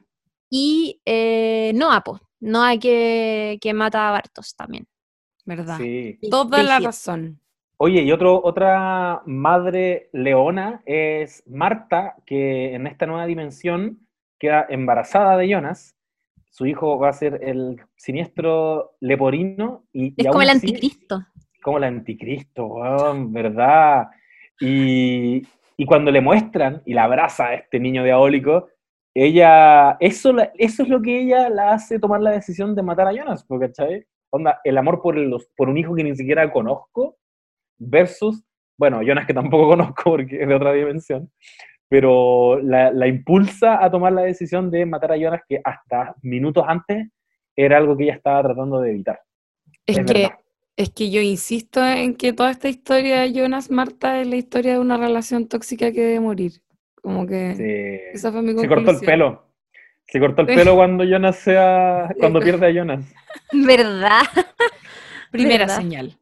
Primera señal, sí. Ahí me da mucha risa que, que Bartos no tiene ninguna decisión sobre el nombre de sus hijos. Y como que se le van presentando los hijos y esa weá lo va como revelando. Como cuando nace mm, Noah primero y le dicen, ¿y cómo le quieres poner? Eh, Hano. Y bueno, no, es Noah. como, y la segunda hija, y que está como esperando que le digan, como que quiere saber quiénes van a ser sus, sus hijos, como, ¿y cómo se llama la segunda? Eh, Agnes. Oh, soy papá de Noah y de Agnes. La, cago. Es terrible eso. Eh, ¿Sabéis qué encontré? Bueno, si es que ya me pongo a hilar un poco más fino, eh, y seguramente si es que muchos muchos de los que nos están escuchando se habrán enterado que hicieron una página web eh, los de la serie, que es darknetflix.io, donde salen los árboles genealógicos. y donde se muestra, por ejemplo, que eh, efectivamente el hijo de Jonas y Marta, el, el loco con el labio leporino, que como el diabólico, digamos, el anticristo, que le hem- hemos nombrado acá, es el papá de... mm, de ¿cómo se Tronte. De Tronte. Sí. Claro, que Pero tuvo una relación con que tuvo una relación con Agnes y que de Agnes nació Tronte. Tronte. Eh, eso me pareció un poco como raro, como que me hubiese gustado ver en qué minuto se da esa relación, como, no sé, fue un poco Ella- extraño para mí. Eh, Agnes cuando llega a Vinden se estaba separando de una persona, ¿o no? Sí. Sí, eh, de hecho se había especulado bastante que ese esposo, porque ella cuando, cuando se encuentra con Ulrich en la primera temporada, cuando Ulrich viaja al pasado, eh, ella habla de su esposo y habla de su esposo como un pastor que perdió la fe. Entonces, en ese momento se especuló, Caleta, que este pastor que probablemente había perdido la fe podría ser Noah, que Claro. en esa primera temporada lo veíamos con los tatuajes y qué sé yo, y como de Como cura. Eh, y sin embargo, ahora en la última temporada se nos revela que no, que Agnes tuvo una especie de relación o encuentros sexuales, no sé qué habrá sido, eh, no sabemos cómo fueron tampoco, consensuados, realmente eh, amorosos, no sé, como que no sabemos nada de eso, pero cuento corto, eh, el loco del labio leporino con Agnes tuvieron a Tronte. Tuvieron una relación y tuvieron a Tronte y Tronte luego tuvo a Ulrich y Ulrich luego tuvo a Marta y a Magnus. Y Marta tuvo, y Marta tuvo al diabólico, Al diabólico. y el diabólico tuvo a Tronte. Yo creo que la, razón es esa porque, porque Jonas y Marta son los dos personajes que generaron este bucle en sus respectivas familias. Sí, po. Porque Jonas es papá del diabólico, y el diabólico va a ser papá de Tronte, y Tronte va a ser papá de Ulrich, y Ulrich va a ser papá de Mikkel, y Mikkel es papá de Jonas. Claro. ¿Cachai? En el fondo, Y yo no creo que Marta. por eso. Y de, y de Marta y, así. Sí, pero lo que me pareció raro es como que nunca vemos esa relación, ¿cachai? Es como que se nos cuenta qué pasó.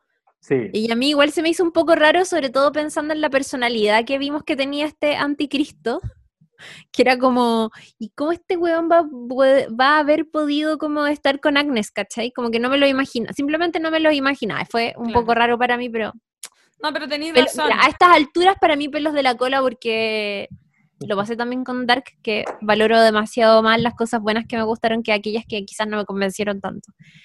Pero mm, eso. ¿Sabéis Tiene, cuál tiene trama? sentido lo que decía en todo caso Chiri. Yo creo que cuando eh, se está escribiendo algo así, eh, igual es algo que hay que cubrir. ¿Cachai? Como que esos. ca- Al final, igual es un poquitito cabo suelto y como no te Mm. lo eh, resuelven, ¿cachai? Como no te, no te dan una, una solución a ese problema que tú notas, igual es porque algo que evidentemente me que dejaron pasar. Ahora, yo creo que hubo en esta temporada un montón de cosas que decidieron derechamente dejar fuera y, no mostrar, probablemente porque como había tanto detalle eh, y tanto, no sé, como ingrediente eh, que se metía en esta sopa extra compleja y qué sé yo, como que, eh, no sé, yo, yo me imagino que tuvieron que decidir así como ya, qué contamos y qué no contamos, ya, toda esta guapa para afuera y esta... Sí. Leí una entrevista que le hicieron a Baran Boder y Jan Jeffries y decía, Baran Boder decía que después de haber terminado de filmar, tuvo que volver tres días después al- a, a estos lugares y tomar fotos y cosas, porque era como que no podía dejar ir la weá, ¿cachai? Era como haber terminado una relación. Eh, y lo comparaba bastante con el final de Jonas y Marta. Fue muy bacán. Y Jan Jeffries decía que había sido en un momento súper difícil para ellos decidir qué dejar y qué no, porque grabaron y filmaron muchas cosas, pero por tiempo y porque también, no sé, me imagino que había un compromiso de en cuántos capítulos tenemos que contar esta historia, o no sé, eh, tuvieron que mm, eh, privilegiar ahí qué cosas efectivamente tenían que salir de manera explícita y cuáles no, y por otro lado también empezar a decidir qué cosas vamos a contar de manera muy rápida, ¿cachai? Como por ejemplo, descartaron ya de plano la trama de el hijo de Clausen, o sea, el hermano menor de Clausen, y, y la investigación que estaba en torno a Alexander. Como ya, eso para mí fue como ya la cortaron de, de raíz. No, Sí, no- totalmente. No profundizaron. Y me da risa que también hayan, igual siento que hicieron como una pequeña, un pequeño guiño al final cuando le preguntan al, a, ¿cómo se llama? El, el otro Paco, el que tenía un parche en el ojo, Waller. a Waller, como que le preguntan, oye, ¿y cómo te, te hiciste eso? Y justo ocurre como este parpadeo de luces y, y no cuenta, como que lo va a contar y hay como un parpadeo y, y no lo cuenta. Yo igual siento que ahí te están, te están hablando los, los creadores, como, mira, no todo es tan relevante de saber, ¿cachai? Quédense con ese enigma. Ustedes imagínense qué le pasó a Waller en el ojo, ¿no? Sí, tan- totalmente. importante. En, el- en la última escena, de hecho, tiene los dos ojos, pero tiene acá un rasguño. Claro. En la escena de la cena con Sí. como, como Mm. del mundo nuevo, no sé cómo llamarlo. Eh, eso está medio extraño igual, todo lo es como un misterio que queda para siempre qué onda ese personaje. Eh, pero me gusta. Igual que también como que siento que ahí fue como casi que te vamos a dejar con esta duda para siempre. Lo mismo que ocurre cuando eh, Hannah, ¿no es cierto? Como que termina eh, queriendo ponerle Jonas a su guagua porque tuvo como una especie de, de yabú o algo, ¿cachai? Que, que en, el- Sí. que en el fondo es algo que Sí. podría haberse saneado, pero en realidad no, pues igual queda probablemente una marquita de todas estas, eh, Vidas que tuviste. claro, vidas y vueltas en el tiempo y personajes y como energías que se mueven por un mismo espacio, no sé. Exacto. Sí, me Me encanta pensar eso. Me encantó. ¿Sabéis que al- Perdón. No, por favor, dale. No, no, no, por favor, amigo, por Ya, favor. voy, voy, voy yo entonces. No, que, en general la secuencia final la encontré eh, altísima en emotividad, me emocioné real, siento Mm. que, que ahí como que ya bajaron un cambio, es como ya, como que descansamos, ya te explicamos todas las weas, ahora disfrutemos cómo todos tus personajes queridos se desvanecen con eh, Sus canción sufrimientos respectivos. y sus sufrimientos respectivos y, y te despides de ellos, te despides de la serie y, y te despides de todo lo que ocurrió, porque ninguna de, estas, de estos dos universos va a existir. Fue fuerte ver, ponte tú al pobre Jonas del 1800 sentado en la cama, un weón que lo pasó tan mal, ya como que, amigo, ya, adiós. Que es una experiencia que, que nos es más ajena aún que la muerte, porque uno podría pensar que cuando te mueres, igual dejaste una huella en el mundo. Tu paso por el mundo eh, significó algo para personas, va a haber un impacto. Acá están de- está desapareciendo su existencia. Y, ese nivel de sacrificio por un bien superior lo encontré maravilloso y creo que, que siempre existió en, esta serie. Así como siempre existió esto del amor filial, padre-hijo, madre-hijo, también estaba muy teñida por tú tienes que hacer grandes sacrificios superiores a ti, como Mikel o Michael suicidándose para que exista su hijo, etc. Como que re- recuperó eso y, y ahí yo como que me di por pagado. Me gustó bastante ese cierre. Sí, es bacán. Em, es bacán y además que no sé si cacharon que está, está sonando Spin Me Around en la radio, que es como una de las primeras canciones que escuchamos en la serie, que fue un, un bonito guiño también. Eh,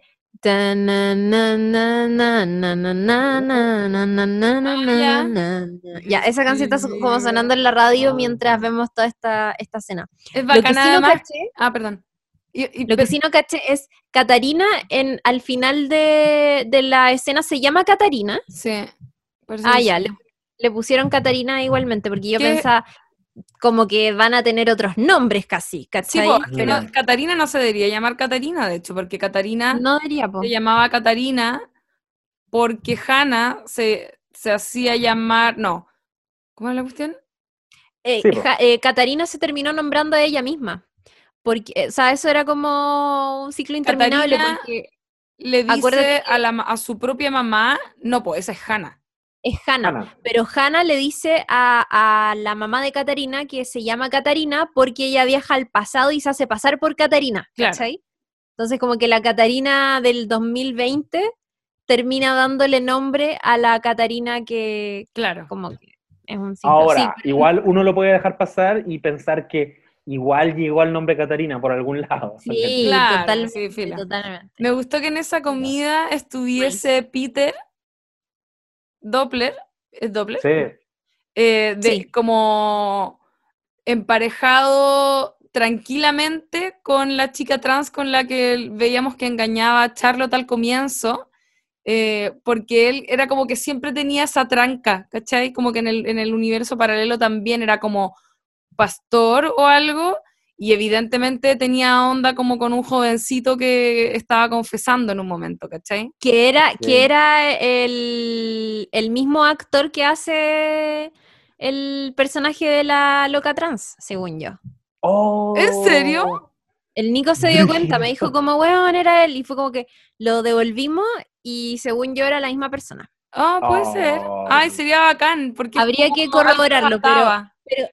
Pero tendría sentido que fuera como el mismo personaje, eh, puta, abordando su identidad de maneras diferentes según el universo en el que esté, ¿cachai? Con diferentes me encanta. Y la atracción de ellos dos como que permanece y, y en Pese a todo. este mundo en el que eh, las cosas como que se, re- se resolvieron bien para Vinden, eh, pueden vivir la, la relación de manera abierta y no, no como con secretismo.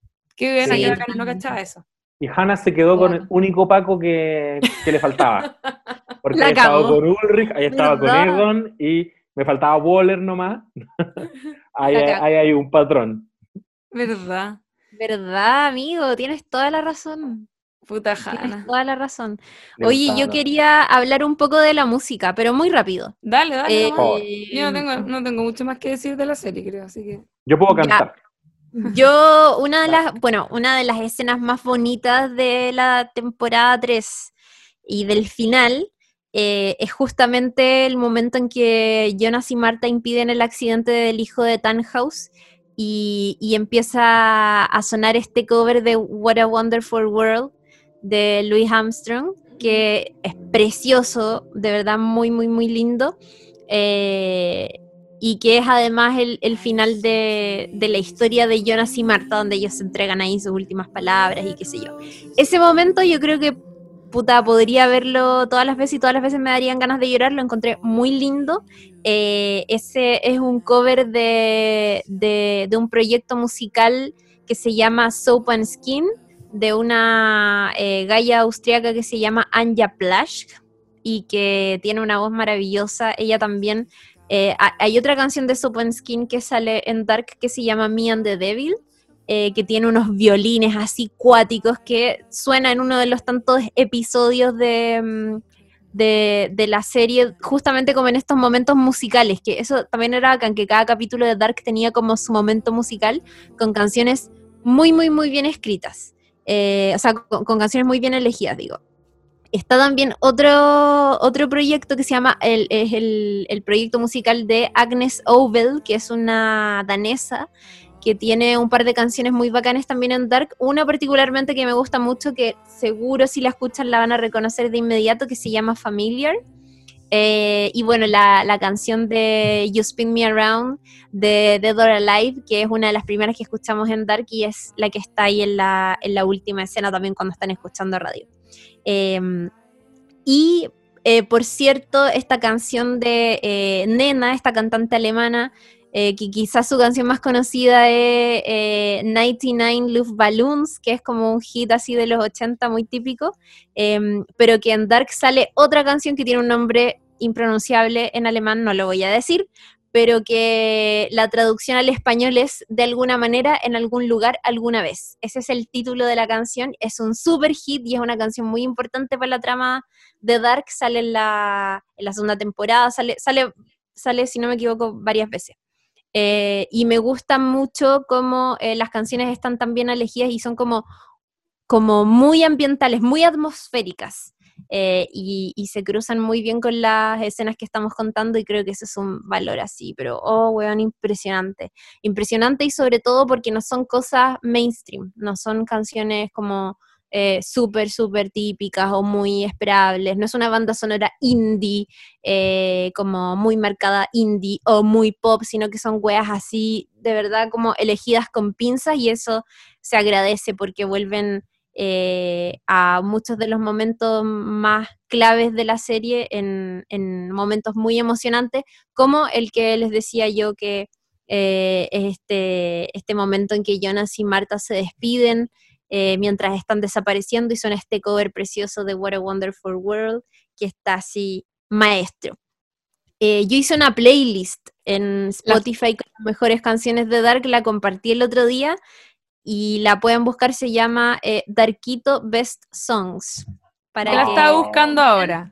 La voy a empezar para, a seguir. Para que eso, síganla y escuchen las canciones porque van a recordar grandes momentos de Dark, weón. Y aplausos para la banda sonora. A mí me gusta mucho cuando veo una serie o algo y tiene muy buenas canciones. Así que eso, yo para mí siempre va a ser un valor agregado. Y una película puede ser muy mal, muy mala, o una serie puede ser muy mala, pero si tiene una banda sonora se vuelve bastante más buena, para mí en lo personal. Y eso se lo aplaudo caleta.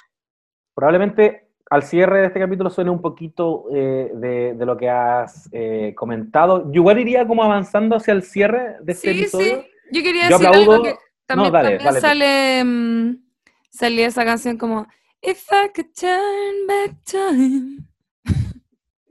¿Cuál? Que me gusta cuando ponen canciones como aboca la temática. Ah, creo que en el capítulo 1 de la 3. If I could turn back time. Ah, ya, como canciones sobre el tiempo. Sí, esas cosas me gustan a mí. El tiempo en Chilevisión. Eh, sí, emocionante ese clip final, Chile, estoy totalmente de acuerdo contigo. Una canción que aprecia la belleza del mundo que están abandonando estos personajes y en una voz eh, femenina, weón, que es súper, es una voz, es muy, muy, muy, muy buena esa voz. Hermosa. Y yo aplaudo a los creadores, estas son mis palabras al cierre, ¿eh? yo, aplaudo a, este parcito que nos regalaron una serie que va a quedar ahí en, enmarcadísima en, en el sitial de las grandes series de ciencia ficción, te haya gustado o no cómo terminó, eh, fueron tres temporadas precisas. Eh, se metieron a ratos en la pata de los caballos, pero salieron jugando, desataron las cosas y llegaron justito tiempo, justito tiempo al capítulo final para eh, retomar todas las emociones. Me gusta que se hayan casado con la ñoñería de los viajes temporales, que si al menos no te gustó la serie, inevitablemente se va a hablar, cuando hablemos de viajes en el tiempo y, y series que abordan, o películas, o ficciones que abordan este tópico, vaya a hablar de Dark. Eh, vaya a hablar de, Volver al Futuro y de ahí te voy a pegar un salto a Dark. A mí ese es como el nivel de relevancia de, cariño por la paradoja temporal, como que ya las exploraron todas. Ya, ya no te queda nada más que sacarle punta a ese tópico. No, me dejó, a mí me dejó súper satisfecho. Le tengo mucho cariño a esta serie. Me recordó los mejores momentos de Lost. Eh, me encantó tirar teorías, me encantó ñoñar tanto con esta wea. Pensaste que... no íbamos a poder ñoñar después de Game of Thrones por demasiado tiempo, dilo. Pensé, pensé que, hasta ahí habíamos llegado. Por un rato, es que, es que las series así para ñoñar que peguen harto no llegan todos los días. Como que pasa un tiempo, la gente descansa, se recupera y vuelve a ñoñar. Sí, ahora vamos a tener un descanso de ñoñeo. Creo.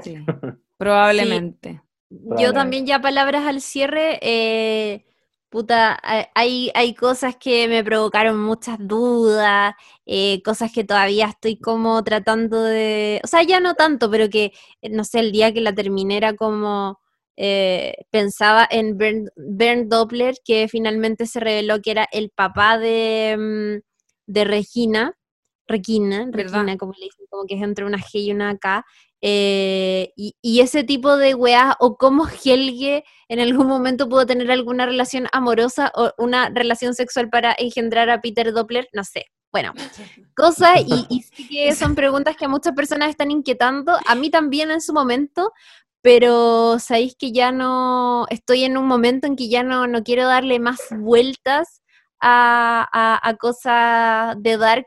Eventualmente me, voy a repetir la última temporada para fijarme en cosas que la primera vez que la vi no me fijé, pero estoy muy, muy contenta de haber, segui- de, haber seguido esta serie y de haber eh, escuchado teorías y compartido con otra gente eh, esa necesidad y ese impulso de entender a cabalidad este universo, como que eh, me gusta mucho cuando se generan este tipo de fenómenos en torno a un producto de la cultura popular porque es como que te sentís menos solo, siento. Y, en estos tiempos que estamos viviendo, haber ñoñado y haber conversado con mucha gente, haber conectado de alguna manera con mucha gente por una serie, eh, ha sido bastante bueno. Así es que desde mi cuarentena lo agradezco y lo abrazo con el corazón. Y mm, nada, me encantó, fue muy bacán. Y siento que acá también se completa un círculo para nuestro podcast porque fue el primer capítulo de, de No Sabes Nada podcast que grabamos. Bueno, no, en, en verdad, el primero que publicamos, porque el primero fue uno de Stranger Things temporada 2 que jamás verá la luz. Así es. Que debe estar por ahí. Está en otra dimensión. En está otro en nivel. otra dimensión, está en otra dimensión. Eh, así que muy, muy contenta de haberla padecido, realmente. Qué bien. Lula, Lula, tú sabes que te toca a ti, por favor. Yo no tengo tantas palabras al cierre, creo que dije todo lo que podía decir sobre Dark. Eh, eh, creo que viví más la emoción quizá en la primera temporada o en las primeras temporadas, como que ahora al final lo vi solo como a modo de cierre.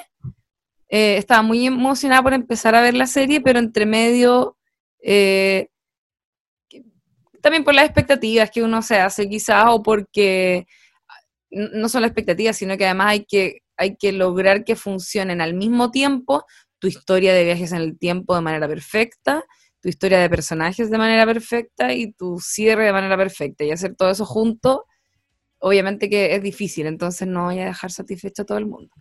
Eh, pero yo quedé, quedé como satisfecha quizás, como eh, no terminé rabiando, que eso es algo positivo. Eh, insisto en que yo siento que se arregla un poquito al final con todo el, em, esta secuencia que, hacen, incluso la escena con los personajes que son los que no tenían vínculo con ninguno de los viajeros en el tiempo a nivel sanguíneo. Em, entonces, en ese sentido, como que, nada, se agradece una serie bien hecha y que haya sabido eh, cerrar cuando corresponde y no alargarla innecesariamente y terminar decepcionando un montón de gente en el camino. Creo que eso es como el, el principal valor. Eh, eso nomás. Iba, iba a decir, iba a sugerir que el final del capítulo pudiéramos cerrar con esa canción. Marta, soy el número uno. Es como que se la canta Jonas, ¿cachai? Eh, eh, se Me encanta, hitazo. Encanta. Marta, cuando quieras te vacuno. Claro. Y con esta canción vamos cerrando eh, un capítulo tan, tan emotivo y tan simbólico como ya lo repasamos acá porque se cierra también un ciclo y eh, anunciamos al tiro que eh, este podcast llega hasta acá. Este, esta era una sorpresa que nosotros teníamos también. Este es nuestro último capítulo porque empezamos con Dark y vamos a terminar con Dark.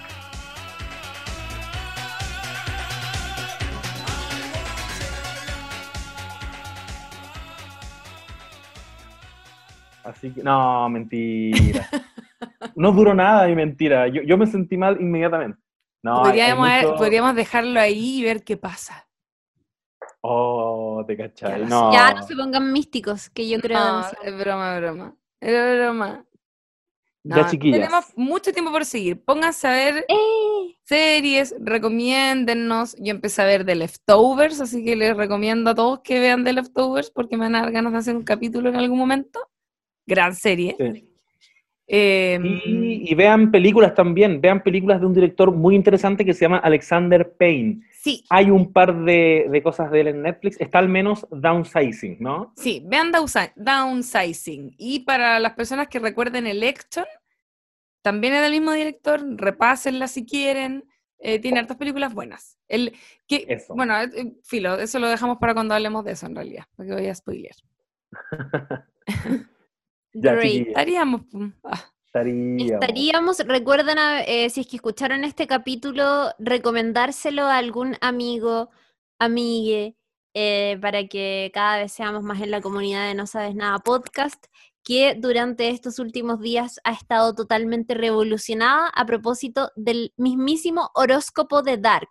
Se viene otro horóscopo dentro de los próximos días que va a estar bien interesante. Ojalá que les guste porque lo estamos preparando con bastante cariño, debo decir. Se, se vienen los miércoles de horóscopo. Cada miércoles van a tener a su personaje según su signo. Esperamos.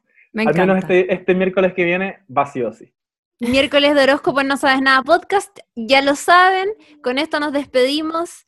Eh, déjennos sus comentarios, compartan el capítulo, eh, si nos quieren enviar algún mensaje con respecto a qué les pareció la serie o qué les pareció el capítulo, lo que sea, pueden hacerlo a No Sabes Nada Podcast en Instagram y también seguirnos a nosotros, eh, José Manuel Bustamante, arroba buenapic, Lula Almeida, arroba Lula la del barrio y yo, Chirimoy Alegre, eh, mi nombre es Claudia Cayo.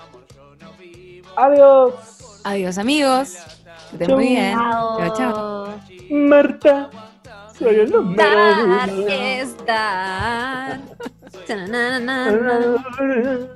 Dark es dark. El pinga loca del Ulrich no deja de garchar. ¿Qué decía Para. después? No me acuerdo. Ay. Eh, en el bosque, en la cueva o en la planta nuclear.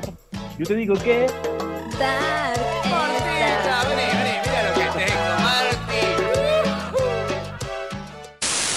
A ver, está Dar es dar y ver a Jonah una y otra vez fracasar. Lula. Después, Dar es dar, el pinga loca de Ulrich no deja de garchar. José. Claro. Y la Chiri. En el bosque, en la cueva o en la planta nuclear. Ya. Digo que no. digo que Uno, dos, tres. Dark es dark. No, me equivoqué. Me, import- me importó nada. Bueno, ya. La Lula dice. ¡Viva esto. primero! Primero viva Lula Almeida, no tú, José. Oh, el weón que quiere, quiere el protagonismo. Acababa de explicar hace un segundo. La Lula dice el primer verso. Yo digo, Lo explicaste tú mismo. como que me, me ahogué por cantar. Ya, Dark es Dark. Y una. Como otra los niños chicos. sí, antes de que alguien me dice, Dark es Dark. Es como el, da- es como el dark ese. Sí, weón. Valpico. Es Dark. Ya, voy a hacer como que, como que seguimos, como que estamos conversando, ¿ya? Ya, Y cuando diga Dark es Dark, empieza la Lula. Recuerden bien, por favor, no lo quiero volver a repetir. La Lula primero, después yo, después la Chile. Ya. corazón ya no capta como antes las pulsiones de